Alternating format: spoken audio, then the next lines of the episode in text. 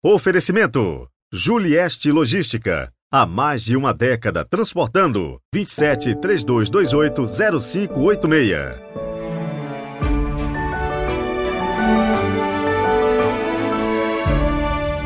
Segundo domingo do tempo comum, 15 de janeiro de 2023. Sejam bem-vindos. E hoje peço oração de vocês para minha mãezinha. Ela completa 89 anos e mora aqui comigo. Ano passado, depois que ela teve uma queda, ela veio morar aqui para eu cuidar dela. Depois ela teve outra queda e aí fraturou o fêmur. Teve que fazer cirurgia. Foram dias tensos e hoje, graças a Deus, embora ainda não consiga andar, ela vai à missa comigo, tem uma cabeça, uma memória, uma capacidade de raciocínio invejável. Coloquem ela, por favor, aí nas suas orações. O nome é Lourdes. Rezemos.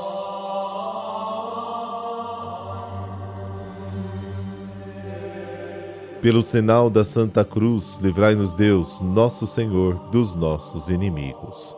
Deus eterno e todo-poderoso, que governais o céu e a terra, escutai com bondade as preces do vosso povo e dai ao nosso tempo a vossa paz.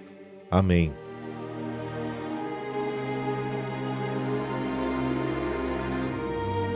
João capítulo 1, versículos de 29 a 34. O Senhor esteja convosco, Ele está no meio de nós. Proclamação do Evangelho de Jesus Cristo segundo João. Glória a vós, Senhor. Naquele tempo, João viu Jesus aproximar-se dele e disse: Eis o Cordeiro de Deus que tira o pecado do mundo. Dele é que eu disse: Depois de mim vem um homem que passou à minha frente porque existia antes de mim. Também eu não o conhecia, mas se eu vim batizar com água, foi para que ele fosse manifestado a Israel. E João deu testemunho dizendo: Eu vi o Espírito descer como uma pomba do céu e permanecer sobre ele. Também eu não o conhecia, mas aquele que me enviou a batizar com água me disse: Aquele sobre quem vires o Espírito descer e permanecer, este é quem batiza com o Espírito Santo. Eu vi e dou testemunho. Este é o Filho de Deus. Palavra da salvação. Glória a vós, Senhor.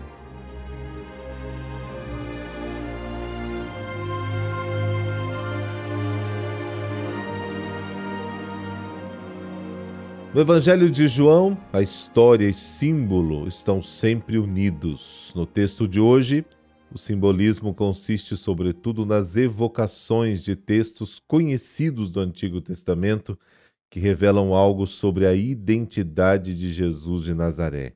Nesses poucos versículos encontram-se as seguintes expressões com densidade simbólica: primeiro, Cordeiro de Deus; segundo, tira o pecado do mundo; terceiro, existia antes de mim; Quarto, a descida do Espírito em forma de pomba.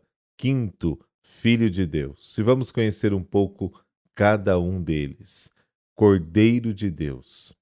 Este título evoca a memória do Êxodo, na noite da primeira Páscoa, o sangue do Cordeiro Pascal, com o qual manchavam as portas das casas, era sinal de libertação para o povo. Êxodo capítulo 12. Para os primeiros cristãos, Jesus é o novo Cordeiro Pascal que liberta o seu povo do pecado.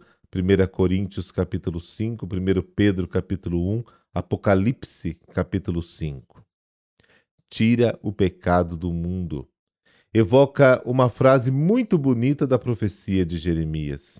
Ninguém mais precisará ensinar a seu próximo ou a seus irmãos.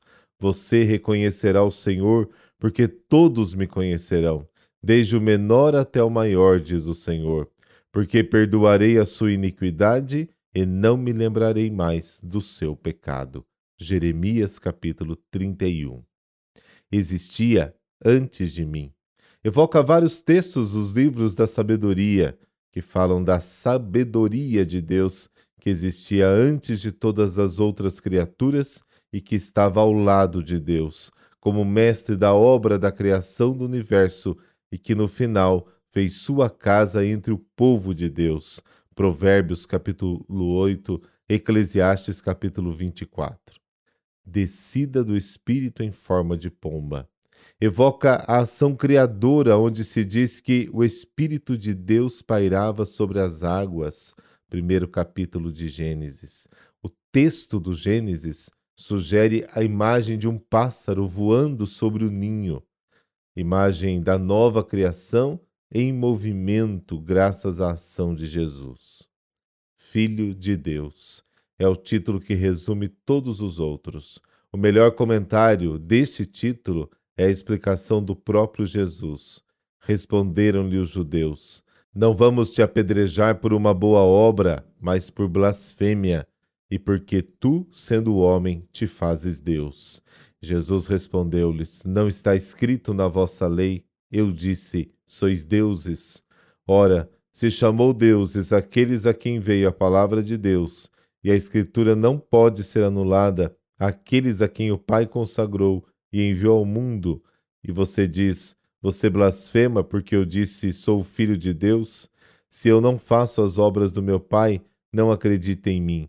Mas se eu faço, mesmo que você não queira acreditar em mim, ao menos acredite nas obras, para que saibais que o Pai está em mim e eu no Pai. Vocês viram como que o Antigo Testamento aponta para Jesus e o Antigo Testamento se realiza em Jesus? A palavra de Deus é linda.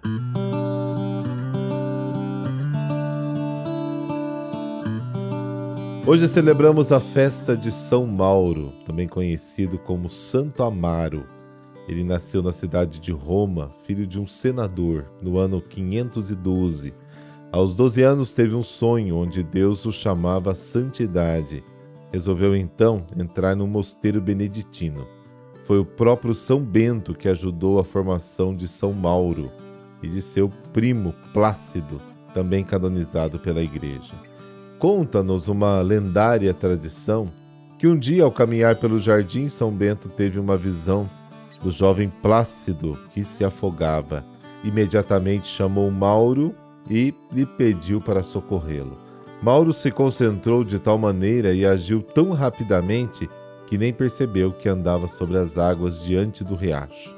Depois puxou o primo pelos cabelos e o levou para a terra firme.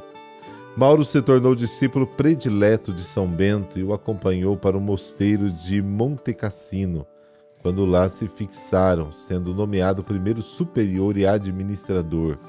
Os registros mostram que Mauro era um homem virtuoso, modelo de obediência, humildade e caridade. O primeiro mosteiro beneditino em terras francesas também foi fundado por Mauro. Foi neste lugar que ele morreu, depois que contraiu a peste. Ele agonizou durante cinco meses, morrendo santamente no dia 15 de janeiro de 584. Ó Deus, concedei-nos pelo exemplo de São Mauro a graça de imitá-lo em toda a sua vida, para que possamos ser firmes nos caminhos do Cristo pobre, humilde e doente. Possamos também seguir nossa vocação com fidelidade e chegar à perfeição que nos propusestes em vosso Filho. Por nosso Senhor Jesus Cristo, vosso Filho, na unidade do Espírito Santo. Amém. Abençoe-vos o Deus Todo-Poderoso, Pai, Filho, Espírito Santo. Amém. Excelente domingo para você e muita paz no seu coração.